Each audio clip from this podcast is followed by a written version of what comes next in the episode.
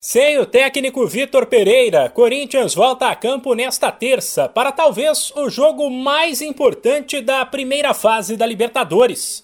Nove e meia da noite no horário de Brasília, o Timão recebe ninguém menos que o Boca Juniors na reedição da final de 2012. Além de um rival de peso e da ausência do comandante português, que testou positivo para a Covid, o Alvinegro terá que superar um outro adversário, a pressão isso porque a derrota para o Palmeiras no fim de semana gerou uma crise no timão e forçou o presidente do Ilho Monteiro Alves a se manifestar. Em conversa com a imprensa, ele saiu em defesa dos atletas e negou as acusações de que o Corinthians tem jogado sem vontade. Nós vimos um, um, um Corinthians que não foi bem, tomou dois gols de bola parada, aí eu posso falar em distração de repente. Agora, falta de vontade, não. Isso eu não concordo. Uh, nós vimos um jogo com São Paulo, isso eu já falei algumas vezes, que realmente o time não foi bem, não conseguiu entregar, não conseguiu correr, tinha motivos físicos. Agora, falta de, de, de entrega ou da forma que você queira chamar, isso eu não concordo. Um ponto polêmico do fim de semana foi o fato de alguns medalhões terem ficado fora. Vitor Pereira foi bastante criticado por supostamente ter poupado atletas contra o maior rival o que muito torcedor não aceita.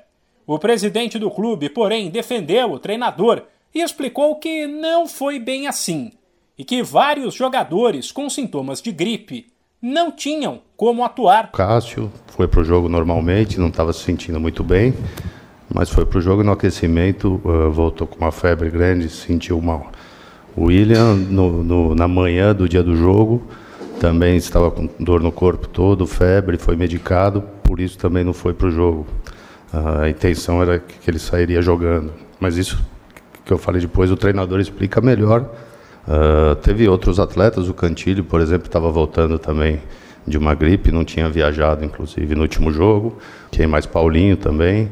Uh, Roger Guedes tinha passado aí dois, três dias bem mal até a véspera do jogo, depois estava melhor. O elenco fez exames de Covid antes do jogo com o Boca, mas ninguém testou positivo. Por fim, Duílio Monteiro Alves novamente defendeu o treinador e disse que Vitor Pereira tem buscado a formação ideal. Perder do Palmeiras é pior que qualquer coisa.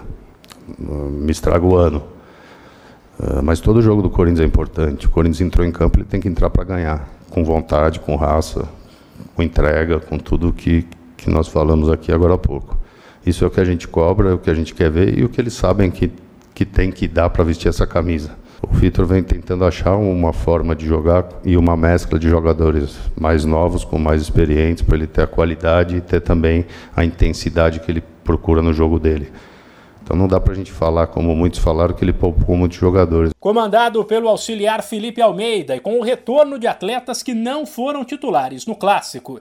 O Corinthians deve encarar o Boca com Cássio Fagner, João Vitor, Raul Gustavo e Fábio Santos, Michael Duqueiroz e Renato Augusto, Mantuan, William e Jô.